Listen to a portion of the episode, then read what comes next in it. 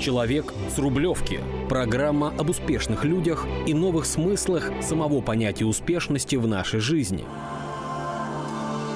Нам интересны истории людей, достойно проживающих свою жизнь, вдохновляющих других и готовых делиться с миром своим искусством жить радостно, без уныния, в любых обстоятельствах. Вместе с героями программы мы пытаемся выяснить, как включить в человеке его продвинутую версию, вдохновить на любовь к этой жизни через самопознание и созидание. Открыть новые возможности здесь и сейчас. Добрый день, с вами программа «Человек с Рублевки». Мы рады вас приветствовать. У нас очень интересные сегодня гости. Приветствуем Сергея Рогозина, адвокат, адвокатской палаты города Москвы специализируется в том числе на предметах современного искусства. Мы сегодня об этом обязательно поговорим. И наш второй гость э, Богдан Курилко, мастер карате, основатель своей собственной школы. Сегодня расскажет об этом подробнее. Ну и, конечно, мы с вами Марина Пахомова. И Ева Никонова. И хочу еще наших слушателей а, немножко открыть им завесу того, почему два этих человека сегодня оказались у нас. Один из них является учеником второго. И а, как раз это Сергей. Мы поздравляем его с тем, что он буквально на днях защитил а, и получил третий дан по карате. А, поздравляем, Сергей. Спасибо.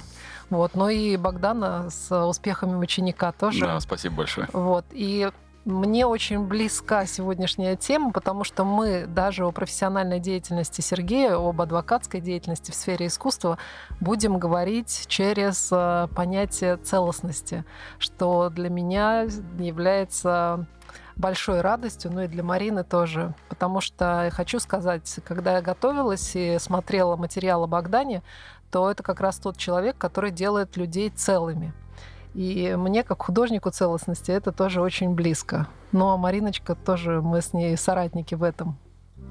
Да, на самом деле, мне самой радостно, что в канун Нового года у нас такие интересные люди. Я сама когда-то ходила на карате, играя на инструменте музыкальном, очень своеобразном. Просто играю и абсолютно не буду говорить, что я умею, потому что это очень сложно, сикухати. Ну, потом об этом поговорим. И вот такие гости интересные. И бизнес, и баланс, и баланс в бизнесе. Вот обо всем можно поговорить, да, Ева? Да, как раз-таки про то, э, как э, увлечение боевыми искусствами помогает людям э, в их профессиональной деятельности. И опять же, конечно, мы зададим наши вопросы, связанные с тем, как каждый из наших гостей дошел до такой жизни.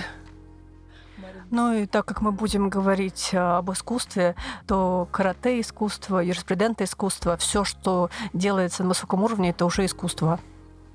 Абсолютно согласна. Марин, первый вопрос выбирай, кому ты задашь и какой. Ну, я думаю, что пусть сегодня первый вопрос будет э, у Сергея, если мы пошли по искусству. Мы знаем, что в том числе одна из таких граней его многогранной профессиональной истории – это работа с произведениями искусства и какая-то часть, как правильно вообще людей помочь людям быть экспертами в повседневной жизни и не потерять нажитое искусство, которое уже есть, и вообще понимать и осознавать ценность этого искусства. Это вот очень важный момент и далеко не так хорошо представленный в нашей стране, как мне кажется. Ну, я думаю, что вот Сергей, наверное, один из э, самых э, профессиональных людей в этой области, поэтому вот такой вопрос. Сергей, расскажите, какие сложности, так, чтобы это было понятно нашим э, слушателям, и с чем сталкивались вы во время практики, на что обратить внимание в обычной жизни? Да, здравствуйте. Ну, на что обратить внимание действительно в обычной жизни, если вы владеете предметами современного искусства или, или антиквариата. Действительно, у меня есть определенные практики, которые не очень а, такие, скажем так, э, веселые. Ну вот, потому как иногда при разделе имущества, либо, собственно, при наследстве, при формировании наследства выясняется, что произведения искусства, которые владеют люди, они должным образом не оформлены. Соответственно, нет никаких документов ни на права на эти картины, никак эти картины не выставлялись, когда была возможность, к примеру, в галереях, то есть не проводились э, атрибуции провинанс, Соответственно, возникают очень тяжелые судебные тяжбы, но их можно избежать, если вовремя, собственно, обращаться как к искусствоведам, так и к нотариусам, чтобы сделать необходимые документы.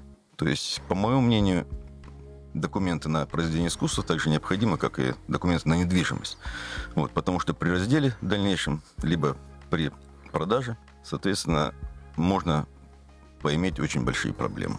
Ну, то есть это мы говорим о том, как все-таки в обычной жизни избежать того, чтобы, вот как вы говорили, картина или про любое произведение искусства может из ценности превратиться просто в тыкву, да, и, в общем, или человек сможет владеть только рамой от этой картины, да? Да. То есть Какие документы? Есть какой-то пакет документов, который должен быть? Вы знаете, тут в каждом случае все индивидуально. Я хочу просто обратить внимание на то, что действительно такая проблема существует, и не буду сейчас говорить про- профессиональные термины в этом плане. Действительно, что если вы владеете предметами современного искусства или вообще искусства, просто посмотрите, что за ним стоит. То есть кто-то вам подарил когда-то, кто-то, может быть, вы сами нарисовали, а где-то купили на аукционе. Какие документы на, это, на эти произведения есть. И отсюда уже при сборе пакета документов необходимо уже делать вывод, либо обращаться к искусствоведам, либо к нотариусам о том, чтобы у вас был действительно пакет документов, и эти, и эти произведения искусства можно было как наследовать, так и в дальнейшем подарить, так и, собственно, оставить наследство. Ну, как свой актив. А, Сергей, а какие есть случаи, кейсы, примеры? Можем что-то рассмотреть? Понятно, что без фамилии, без имен, но что-то такое, чтобы было понятнее. Ну, кейсы и примеры действительно имеются, такие как если кто-то оставляет в наследство произведение искусства, как правило, возникает спор между наследниками. И, соответственно, если эти произведения искусства не будут нигде никак не зафиксированы и без документов, то кто-то из наследников теоретически может все это забрать себе, и потом только в долгих судебных тяжбах второй наследник будет отсуживать себе, к примеру, половину И доказывать, что это вообще было, да? это вообще было, да, что действительно владели, ну, существовало в природе. да. Мгм. Вот такие вот, как бывает, примеры. Да, это, конечно, требует э, большой э, такой внутренней силы заниматься вообще юриспруденцией в, и практикой юридической, адвокатской. А Вот плавно переходим к тому, какие в жизни инструменты э, пришлось получить и захотелось получить для того, чтобы чувствовать себя во всеоружии. Как я понимаю, боевые искусства как раз из этой области. Как Да. вы к этому пришли? Как вы познакомились с Богданом? Я не знаю, вот кто из вас ответит на этот вопрос. Богдан, когда вы встретились с Сергеем? А, Я сейчас уже не вспомню, это было достаточно давно. Я, я помню, что Сергей может напомнить тоже, если что. нас, нас общий друг познакомил. А, У нас есть э, товарищ, достаточно известный человек, Сереж Бадюк. А, Вот. И, собственно, я сначала познакомился с Сергеем, а потом Сергей познакомил меня с Сергеем Рогозиным. А, Вот. э, И дальше как-то все очень естественно произошло. Просто Сережа однажды пришел ко мне и сказал, что хотел бы попробовать. Вот он пробует уже сколько? 10 лет. 10 лет пробует. Богдан, а тогда вы уже занимались только школой, или все-таки мы знаем, что у вас огромный опыт э, в журналистской сфере? Тогда это Я еще с- было? э, Нет, э, уже я был профессиональным преподавателем, скажем так, потому что это в 2011 году я принял решение полностью свою жизнь изменить. А с Сергеем мы, по-моему, то ли с 12 то ли с 13 года 12-го. вместе. С 12 года вместе. Ну, то есть, получается, Сергей практически, Практически, весь да. путь вашей школы знает на собственном Да, да, примере. да, он вет- ветеран школы. А, Богдан, расскажите, как правильно называется, произносится ваша школа? А, Школа называется Окинава Годзюрю Карате До. А, И э, это здесь очень важно э, уточнить, это не моя школа. То есть я организовал школу, мою школу по преподаванию Окинавской школы Годзюрю Карате До В России. э, в России, Ну, совершенно то есть верно. первопроходец здесь. А, Я не, не первопроходец, э, но э, возьму на себя смелость сказать, что, наверное, сейчас у меня самая большая, и, быть может, я на это надеюсь, самая известная школа этого направления в России. И она не только в Москве.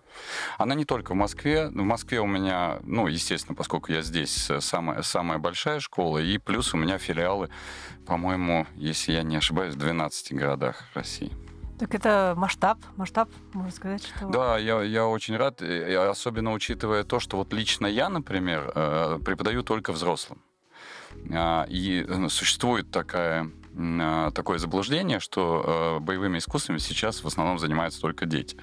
Но как бы во-первых, это совершенно не так, а во-вторых, смотря как их преподавать. На сегодняшний день в моей московской школе, например, занимается больше ста человек взрослых.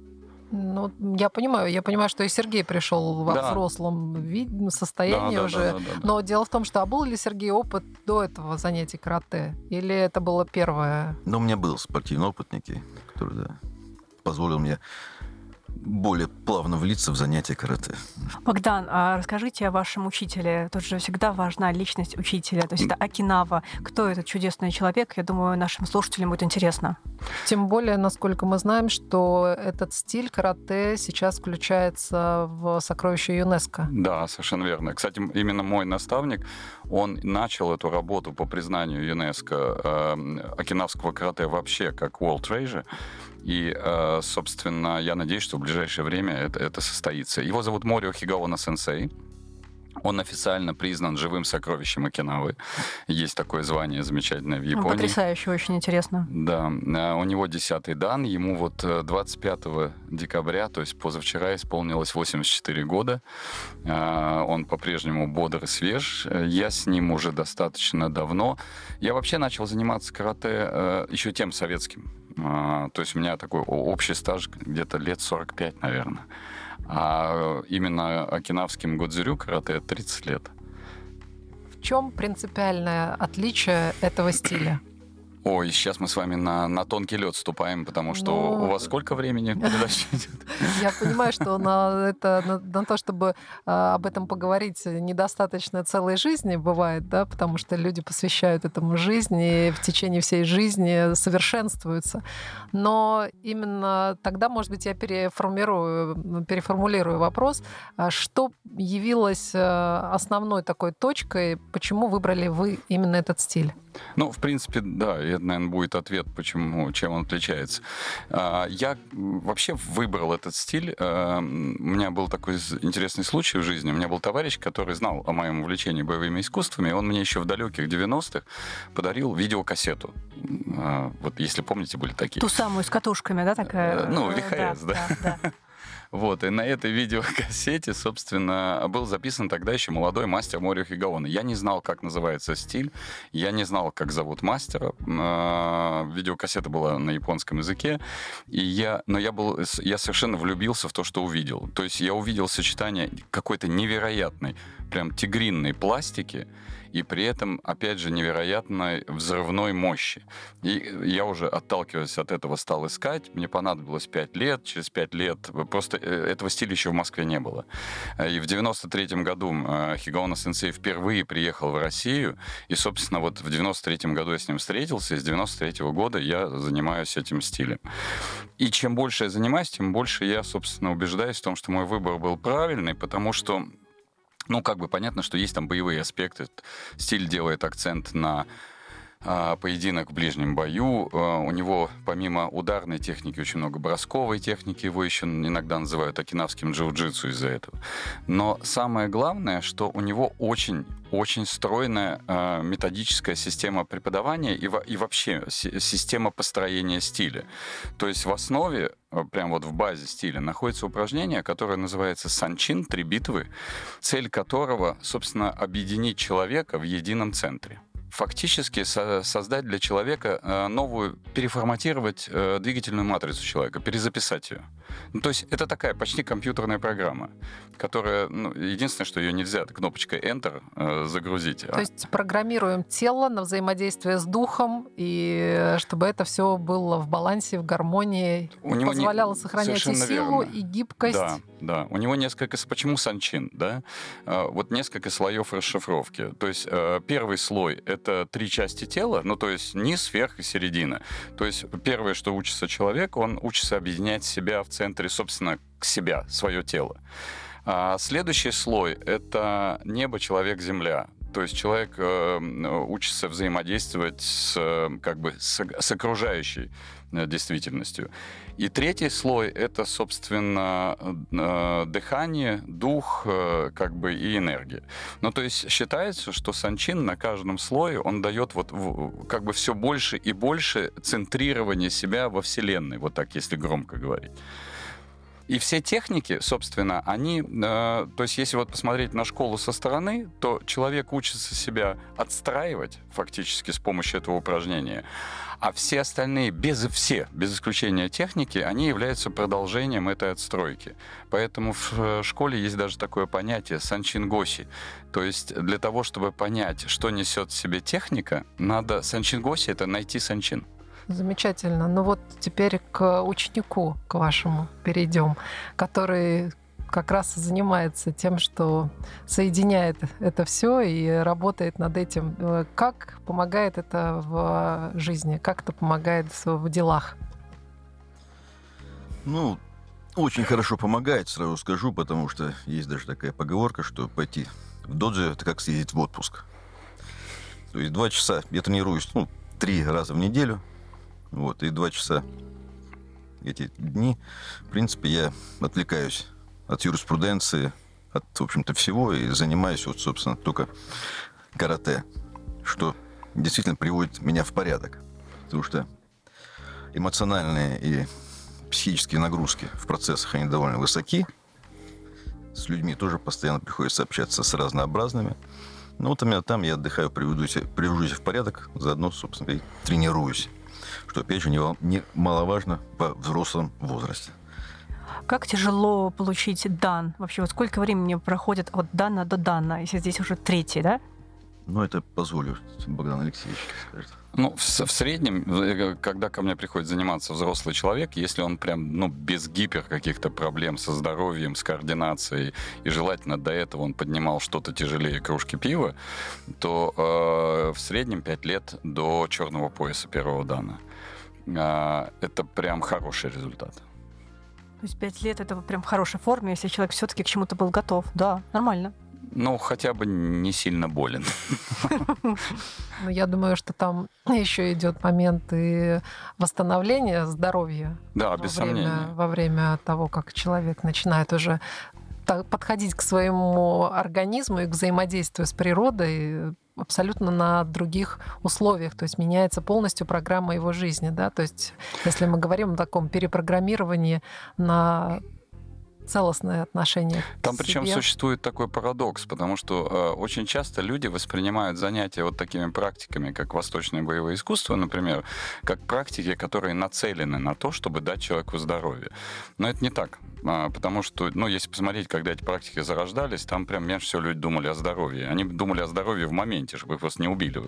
Э, вот, поэтому... То есть это как борьба за жизнь, да, скорее? Да, уже? совершенно верно. Но э, парадокс заключается в том, что как раз вот, вот это вот э, э, объединение, да, вот это вот центрирование тела, вот это вот забота о своем теле, очень правильная забота, она, она вызывает э, как бы восстановление здоровья как некий побочный процесс. Вы же знаете, что Окинава это, да, остров долгожителей? Да. Ну, э, причем э, японские э, совместные были исследования японо-американские. В чем феномен?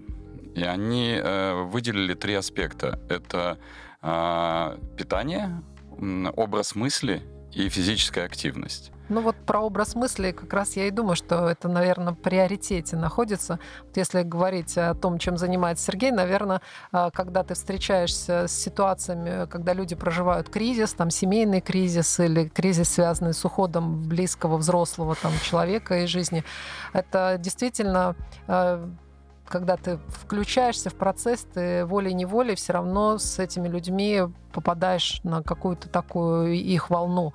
И вот здесь э, сохранить э, свой внутренний баланс, э, остаться профессионалом для того, чтобы лучше помочь этим людям и выполнить свою профессиональную ну, вот, миссию, наверное, вот занятие восточными единоборствами как раз и позволяет это все сделать в лучшем виде, сконцентрироваться на важном как это происходит вот в реалиях? То есть ведь иногда, наверное, даже приходится людям какую-то помощь оказать, психологическую, я так понимаю, во время процессов. Ведь все люди, которые работают вот в юриспруденции, в том числе, они тоже должны быть хорошими психологами.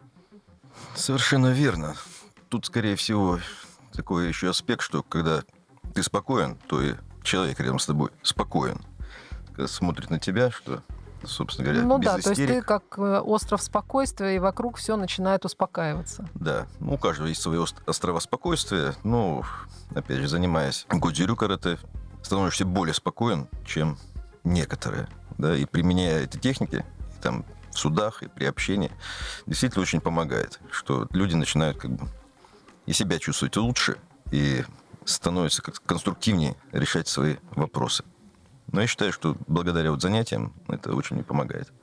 Сергей, а как вы относитесь э, к медиации в юридической сфере? Вот у нас Ева есть друг, он тоже юрист и занимается медиацией, но это, по сути, досудебное решение вопросов. Как вообще э, вот в России это имеет место, не имеет места? Можно ли помочь людям договориться и не входить в токсичное поле? Или это почти невозможно? Вот мы как бы не юристы, нам интересно было бы тоже с Евой. Да я думаю, нашим слушателям. Ну да, особенно вот в области таких тонких материй, как искусство, например, которое не было узаконено, да, вот э, Ну, медиация, да, имеет место быть. Я также являюсь медиатором. Вот, и провожу, так сказать, мед- медиационные сессии. Что хорошо в медиации, это то, что если действительно есть воля договориться, можно договориться. Если кто хочет судиться до конца, потому что на какую, ни на какую медиацию он не согласен. Хотя судиться до конца это тоже может быть с неизвестным вообще финалом. То есть, Какой конец, да? да. И по времени тоже неизвестно. То есть процесс реально длится, ну, от года там, до ну, трех, наверное, так вот. Причем не самый такой крупный процесс. Вот. Так что касается медиации, она как бы технически упрощает сам процесс, да, принцип договоренности и подписания договоренности, потому что медиацию, процедуру медиации можно завершить там, ну, в три месяца. Опять же, если есть воля сторон какая-то, не подготовленная, и с- и договороспособна, скажем так. Потом заключается ну, медиационное соглашение у нотариуса, которое там несет э, как бы функцию и смысл исполнительного листа. Медиация в искусстве, ну, что касается того, что я говорил, это, скорее всего, медиация при, скажем так, каких-то либо брачных отношениях раздела имущества, либо при, наследственных спорах. Конечно, лучше договариваться. Лучше договариваться, потому что так или иначе, даже судебный спор долгин при- приводит к каким-то там договоренностям, но стороны потратили, собственно, и финансы, и нервы, и время.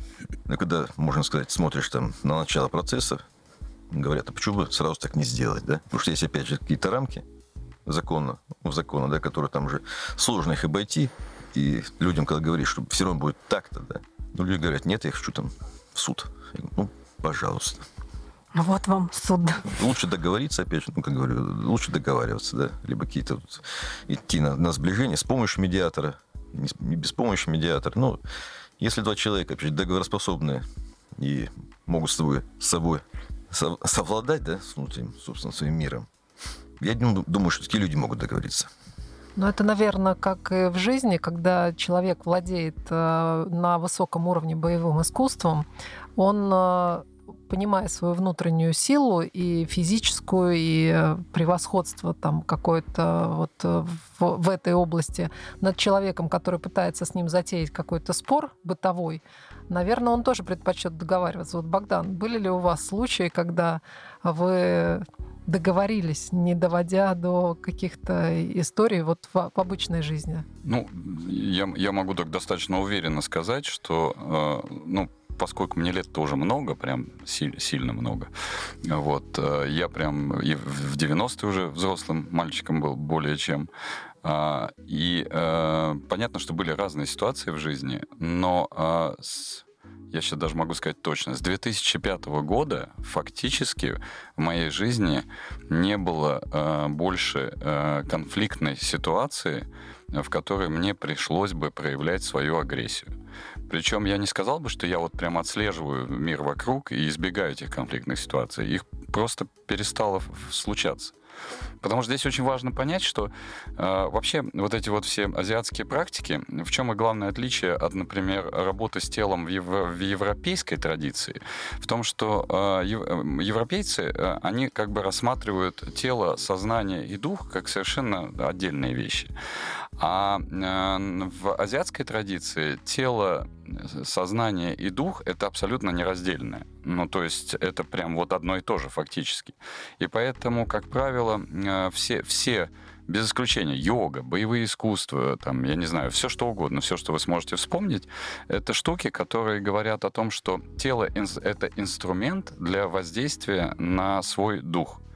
Это, во-первых. А во-вторых, я вот, я даже в свое время такой делал курс, читал «Практическая конфликтология» именно через призму э, принципов боевых искусств. Потому что что такое э, вообще, вот, например, карате, да? Это подготовка к тому, что два человека сойдутся в самом лютом конфликте, который вообще существует э, э, среди всех конфликтов. То есть они начнут друг друга бить, возможно, насмерть. Ну, то есть, ну, круче конфликта придумать невозможно. И, в принципе, с этой точки зрения, э, боевые искусства — это самое, что на есть практическая конфликтология. То есть они учат, как победить в этом конфликте конфликте. А если человек научится побеждать в таком конфликте, уж в более малых конфликтах, например, за раздел имущества, он точно найдет, например, способы Выход, это способ. сделать. Да. Причем основной, например, принцип боевых искусств, кстати, в чем очень сильное отличие от медиации может быть. Боевые искусства рассматривают конфликт как положительное явление. Они рассматривают его как источник энергии. Другое дело, что эта энергия может как уничтожить, так и созидать. Ну, это как точка роста такая. Да, да. всегда. Угу, всегда. Согласна, абсолютно. А какой есть э, кодекс чести? Вот я чуть-чуть занималась киокушинкай, у меня такой совершенно нулевой опыт, да, скажем так, но даже тогда в детстве я запомнила, что там есть кодекс чести, как бить нельзя, э, почему нельзя. И даже была молитва. Смысл этой молитвы коротко был не обижать слабых. Она была на языке носителя, я даже до сих пор помню фрагменты, но не помню смысл. С мозгов мне тогда еще не было. Значит, э, ну, наверное, вы имеете в виду то, что называется доджо-кун. Доджо-кун — это правила додзю. Они есть практически в каждой японской школе. А, в том числе они есть и у нас. И вот мне в свое время... Э, их пять э, этих пунктов. А, но в свое время мне Хигаона Сенсей, мой наставник, сказал, что самый важный — это первый и второй. А, первый звучит так. Рейгио Монзору Куто. Уважай других людей.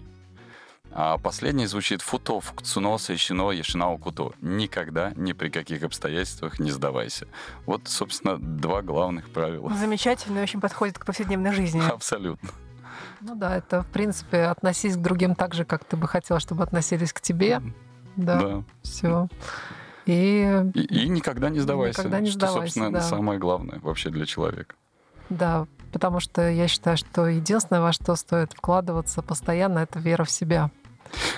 я, если можно, вот добавлю, я э, как бы в свое время для себя, вообще для любого человека очень важно сформулировать, э, зачем он делает то, что делает в жизни. Мне так кажется, иначе все это теряет смысл. Я так в свое время работу поменял. И э, я для себя сформулировал, что нам, как бы вот, я не знаю, высшими силами, Богом, как угодно это назовите, дано два, два величайших дара. Мы можем выбирать, как жить, и мы можем выбирать, как умирать. Но так получается, что очень много людей, которые живут рядом с нами, они этими дарами не пользуются и, собственно, живут, подчиняясь воле обстоятельств, воле других людей, и, собственно, не выбирают ни первое, ни второе, потому что для того, чтобы воспользоваться этими дарами, нужна очень большая внутренняя сила. И вот я для себя сформулировал, что то, что я даю моим ученикам в первую очередь, вот это вот ощущение цельности, это такой источник той самой силы для того, чтобы выбирать, как жить и как уходить очень мудро. На самом деле, даже задумалась, что большое количество людей даже не задает себе таких вопросов. Не то, что стремится к этому, а хотя есть к чему стремиться. Ну да, здесь если говорить про то, что сейчас э, повышается уровень осознанности и подхода к тому, как мы реагируем на многие вещи, да, ведь иногда есть обстоятельства, которые мы, на которые не влияем, но мы можем точно повлиять на свою реакцию на эти обстоятельства. Совершенно верно. И таким образом и делать свой выбор, как жить. Абсолютно. И вот, казалось бы, даже, говорю, музыкальные инструменты, вот э, возвращаясь к сихухате, она, вот эта флейта не извлечет ни единого звука, пока ты не в балансе, да, то есть если ты не настроил свое дыхание, свое сознание не очистил, звука просто нет, там даже не кривое никакое, вот его нет. Ну да, это же самый, самый, самый дзенский музыкальный инструмент. На самом деле нужно прийти как раз в санчин, то есть э, баланса как раз того самого эмоций, дыхания и, и тела. Я вот когда начала, у меня был полный разбаланс. Я целые, наверное, сутки пыталась выдуть этот звук, я измучилась, у меня уже агрессия дошла пика, опустилась вниз, да, то есть, ну и дальше, в общем, звук ро получился совершенно случайно, когда я выехала к друзьям э, в Волоколамск, э, было потрясающее утро, там лягушки квакали, и как я этот звук извлекла, я не поняла. Просто я наконец расслабилась от желания Да. контролировать это все. Очень круто. Да, у меня был такой опыт э, слушателя того, как Марина играет и извлекает звуки прекрасные. И я сама попробовала и поняла, насколько это э, действительно медитативная история. Но Да. вот, Богдан, вы сказали, что это самая э, вот именно игра на этой флейте, Дзенская. секухате, да, это самая дзенская, да, музыка. Да. Да, да, да. Ее причем практикуют. Ну, то есть она вышла из дзенских монастырей, и она считается одной из таких э, фу- фундаментальных практик, а которые вы помогают понять дзен. Э, Ну, у меня другая фундаментальная практика Ну, для это понимания дзен, потому что, на- например, э, исполнение того же ката санчин, оно считается, и это мне сказал вот э, наставник в дзен, очень известный в Японии, э, который тоже в молодости занимался э, тем же стилем карате, он сказал, что исполнение санчин — это тот же дзадзен, то есть та же самая дзен-медитация, только в движении. Да, еще хочется поговорить о карате не только как о боевом искусстве, а вот именно искусство, которое внутри карате, да, то есть вот мы знаем о том, что э, есть, э, например, создание катаны, да, то есть это ведь тоже как самое вы- высокое, одно из самых высоких искусств в вооруженном деле, в холодном оружии. Или это не имеет отношения? Вообще никакого. Нет, это Более- отдельная Э, история. Если можно, вот прям одну ремарку, потому что вы сейчас Конечно. делаете классическую ошибку. Вы думаете, что карате — это японское боевое искусство. Это не так. Человек с Рублевки. Вот, дошли до самого интересного, Да. к середине у нас ровно полчаса как раз. Э, Я постараюсь очень коротко, потому что я об этой штуке книгу написал, и я могу долго говорить. Конечно, расскажите, потому что я думаю, что это не только наша такая ошибка, она Да. часто встречающаяся. Э, был- Давайте исправлять, да. Да, был- было маленькое королевство Рюкю. Э, Это было совершенно самостоятельное государство, которое находилось между Японией и Китаем. Причем, ну, оно было совершенно обычным королевством, мы говорим, примерно 12 век, феодальная раздробленность, они друг друга, значит, весело, жизнерадостно убивают, жгут замки, все как положено в фе- феодальные времена. Классика, да? Классика. Пока не находится один, значит, мудрый человек, звали его Сато, который решил навести порядок. Сам он не мог справиться, и он обратился к самому сильному на тот момент э, как бы повелителю, э, руководителю страны в регионе, китайскому императору. И с этого момента королевство Рюкю становится вассальным королевством Китаю. И, соответственно, начинается культурный и э, экономический обмен. Мне очень нравится, что у нас сегодня сказка. Да, практически. Абсолютно.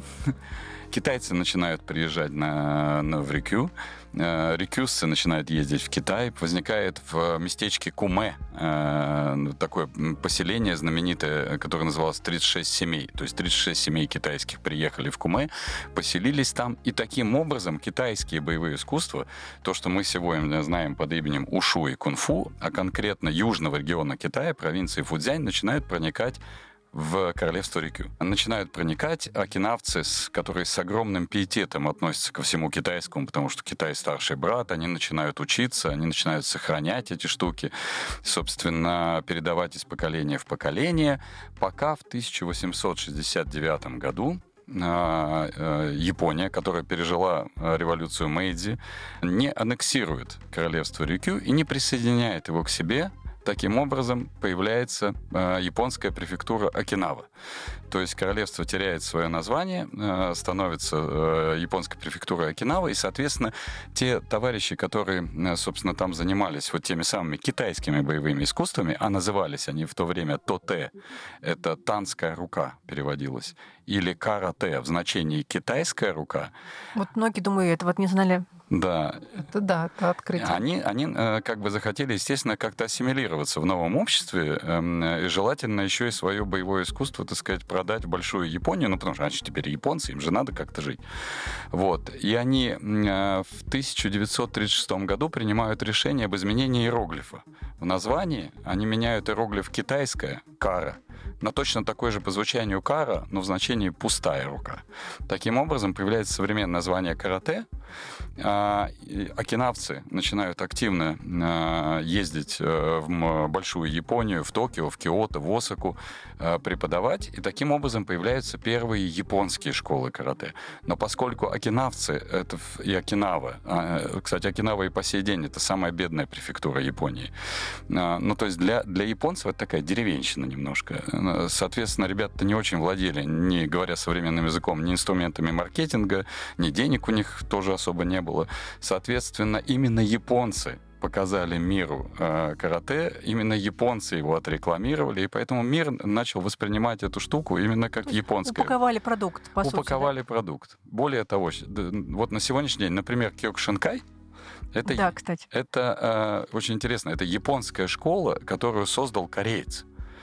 Вот. Э, Сётокан тоже достаточно известная школа. Это японская школа, которую создал окинавец, но уже на территории Японии. А есть школы, такие как моя школа, Годзюрю, э, Сёринрю, Уэчирю, которые изначально окинавские, и вот они их до сих пор очень бережно сохраняют. Они очень долго были скрыты для мира. Они не были так популярны, как японские школы, в силу объективных причин. И э, когда они стали вот по- появляться, э, только сейчас, пожалуй, идет такой ренессанс для кинавского карате. Оно, оно последние, там, наверное, лет э, 30-40 так активно очень развивается в мире. А как часто вы бываете в Окинаве? На самом деле, к вам двоим вопрос. Там же бывают мероприятия, профессиональные мероприятия, съезды наверняка. Ну, я, я сначала, да, Да. отвечу. Э, Я, я там бываю очень часто. То есть, э, если все вот будет хорошо, я скоро опять полечу. Теперь, правда, это чуть сложнее сделать. Вот. э, Я тут недавно посчитал, я был на Окинаве с 2007 года почти 50 раз. Ничего себе. Вот это да. Но, но я, это, это как бы звучит гордо, но понятно, что я стремлюсь как бы чаще общаться с наставником, тем более, что он не молодеет, и поэтому при любой возможности я езжу к нему учиться. Сергей, Ну, Я был дв- два раза. Еще надеюсь в следующем году поехать. а как выглядит типичный день, проведенный на Окинаве? Отличный вопрос. Сейчас я тоже разрушу пару мифов. Давайте мы сегодня будем крушить их. Э, а, Ну, как бы обычно день выглядит так. Мы просыпаемся, завтракаем, идем в додзю, самостоятельно тренируемся. После этого у нас есть э, свободный день. Мы осматриваем достопримечательности, очень вкусно кушаем, потому что я очень люблю окинавскую кухню. И, собственно, все, кто приезжает, им То есть тоже она можно нравится. наедаться, это не сильно мешает тренировкам. А, окинавская кухня очень трудно наесться. А- Она прям такая. Сколько надо съесть, чтобы наесться, и чего? Ну, они же малоежки вообще, ну, азиаты вообще, и окинавцы в этом плане, ну, то есть не, не- не отличаются. Поэтому у них э, сами все порции, скажем так, небольшие. Но ты наедаешься. Ну, а еды очень... эм, э, пища легкая. Поэтому нет, нет вот такого ощущения, как у нас, там, пирожков с кулебякой поел и ходишь целый день, как будто кирпич поглотил. Вот. Там все, все это полегче. Вот. Поэт- Потом мы вечером идем на тренировку к нашему сенсею, к его старшим ученикам. А после тренировки мы идем в баню. О, В японскую хорошую такую правильную баню с онсеном. А после бани мы идем пить пиво, а потом мы идем спать.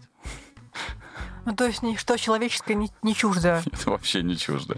Но и опять же, все для здоровья, для тела и для духа. Абсолютно.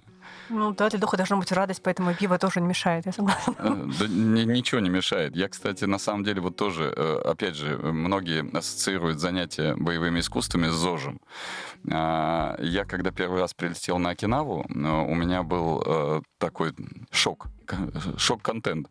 Э, я пришел на тренировку, а представляете, вот первый раз я лечу на Окинаву. Я вот мальчик советский, тогда еще, для которого Окинава это как, я не знаю, как Мека для мусульманина. Ну, для меня, например, Окинава ассоциируется с тем, как в фильме «Убить Билла» ну, вот, да, летят за, лучшим, за лучшим мечом. Да, и для меня это тоже. Ну, то есть я летел в какую-то абсолютную сказку, я был очень взволнован, я увижу настоящих кинавских сенсеев, я увижу настоящий додзи, вот зал для занятий карате.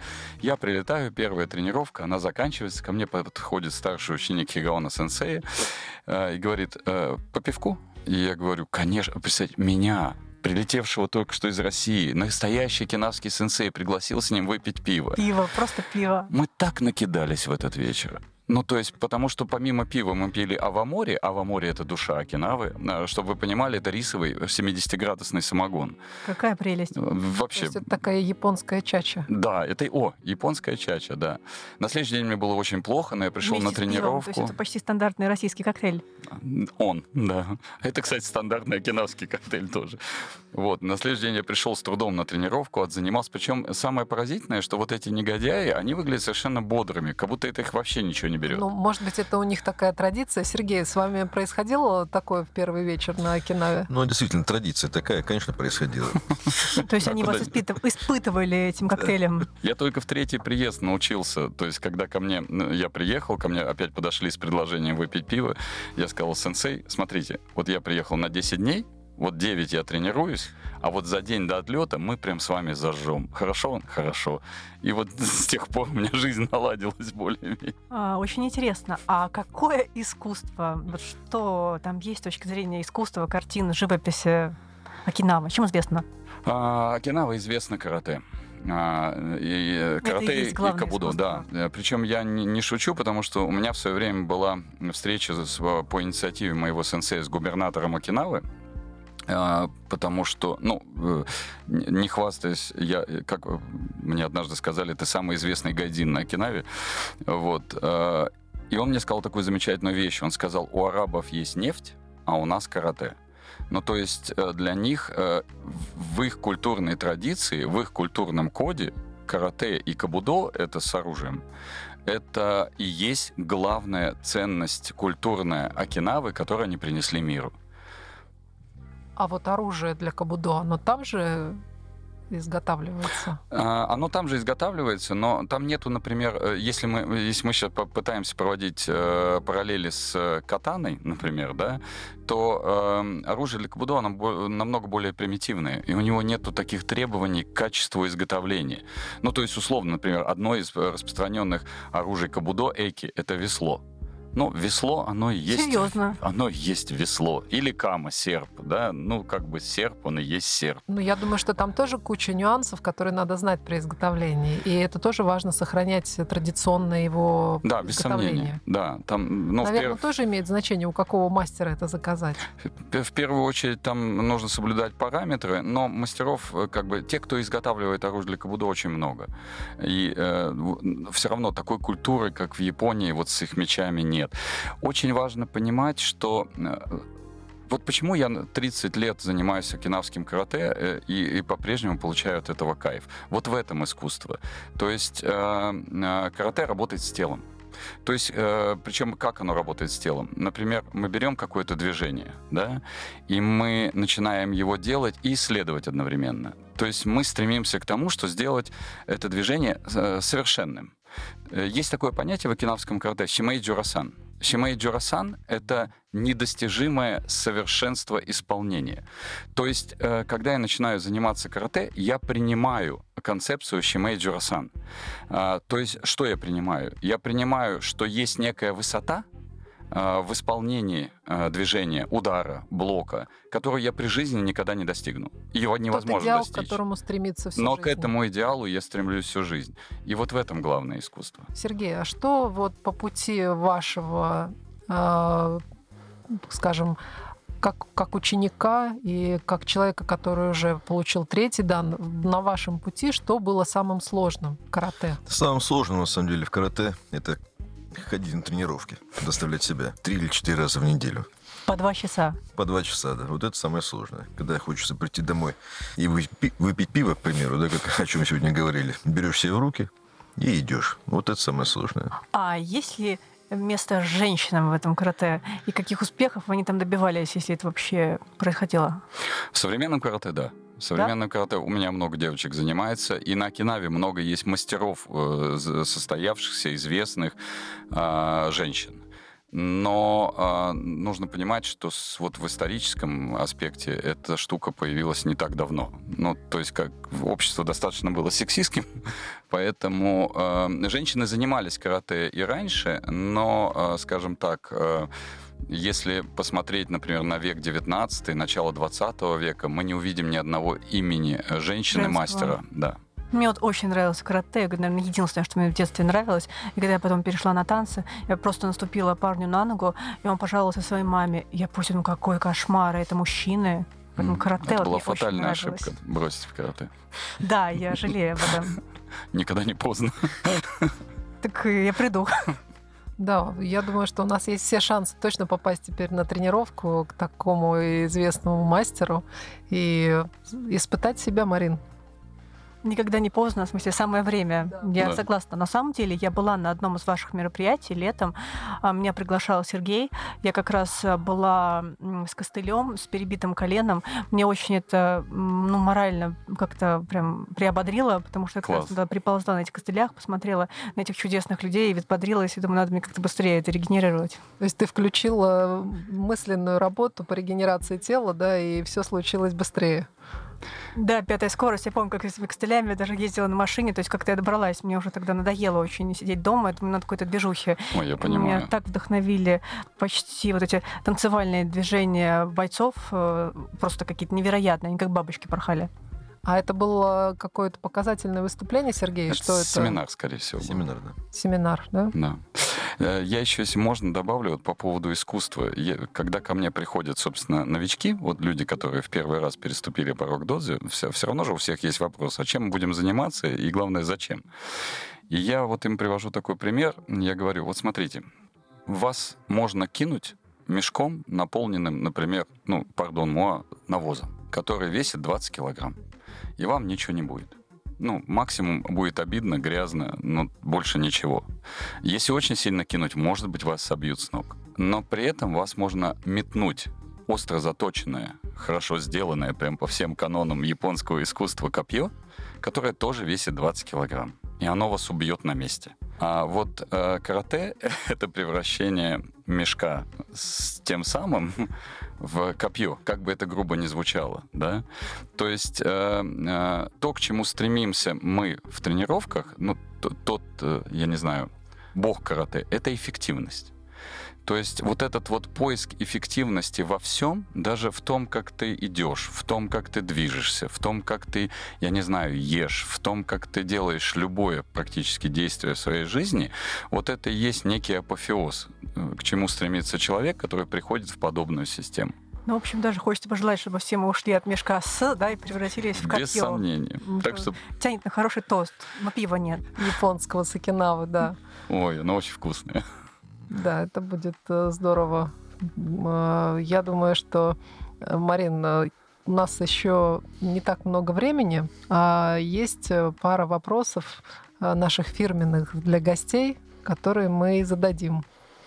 Да, так как у нас э, вообще сетка вещания это Подмосковье, мы всегда классически задаем своим гостям вопросы. Ваше место отдыха так сказать, точка сборки, где вы отдыхаете в ближайшем Подмосковье и в России. Вот так. Давайте начнем с Подмосковья.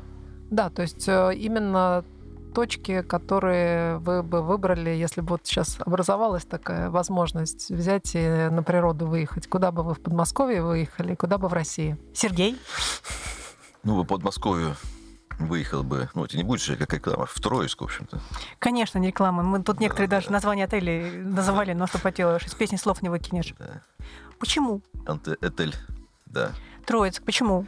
Что там, там хорошего? Хорошая природа и хорошие отели, локации в том районе. А по России, ну, по России я люблю выезжать в Санкт-Петербург, отдыхать там. Ну, прекрасный город на Неве. Да. Ну, или, может быть, там Финский залив привлекает. Нет, просто центр. Просто центр города. Урбанистический туризм, отдых такой вот более. Ну да, у нас, кстати, Марин, много гостей, кто любит э, большие города, да, то есть кого-то даже Подмосковье не затянуло, а только центр внутри Садового кольца. Наш предыдущий гость как раз ограничивался Арбатом, по-моему, да, то есть он не смог назвать, даже Жуковка ему не прошла, хотя он там живет. Да, Богдан, а у вас? Вот с Подмосковьем трудности будут. У меня много точек в России, где я очень хорошо Тогда себя будем чувствую. про Россию, да, Да, а несколько точек. По- Подмосковье, она, ну, я вот как раз тот человек, который любит больше большие города. Ну, то есть вот есть Москва, а Подмосковье, э, на дачу я в Подмосковье выезжаю. Ну, так э, дача ведь тоже имеет точку. Ну, вот Владимирская область, прекрасное Прекрасно. место, да. А, э, с точки зрения России, очень люблю Тулу. Мгм, Вот прям очень люблю, потому что вкусно, комфортно, хорошие отели. мгм. И прям в последнее время очень есть что посмотреть. Э, Я недавно совсем побывал э, в Бурятии э, на Байкале. Мгм. И я влюбился и в Байкал, и в Улан-Удэ, и в Бурятию, и главное, в, в бурятов. Э, Ну, то есть прям- Посещали какие-то датсаны? Поси- Конечно. И, и? Волгинский И Датсан Волгинский? посещал. Потом вот второй, который я, к сожалению, э, не помню. Видели ли там ламу? Да, да, видели. Пообщались? И общались, да. Прекрасно. Совершенно потрясающе. А, Вот. И э, Алтай мне нравится. Но Алтай не может не нравиться. Ну вот, кстати, из всех гостей, кто у нас был, очень мало кто не назвал Алтай, да? То есть, мне кажется, если бы мы делали топ-место, Алтай был бы топ. Ну, мне кажется, он и есть топ. Вот прям, особенно с точки зрения мест силы и вот э, ощущения в природе, это, это потолок, конечно. Я вот, к сожалению, не была и очень хочу побывать на Алтае. Надо. Мариночка, мы с тобой обязательно сделаем поездку по самым интересным местам на Алтае. И это будет э, великолепно. А, Я хочу нашим гостям в преддверии Нового года пожелать исполнения всех ваших задумок с тем, чтобы они у вас складывались лучше, чем вы предполагаете в своих самых смелых мечтах, и поблагодарить за сегодняшнюю программу. Спасибо большое. Спасибо. Ну и на самом деле будем стремиться достигать балансов, э, быть э, тем самым копьем, острием, чтобы все получалось.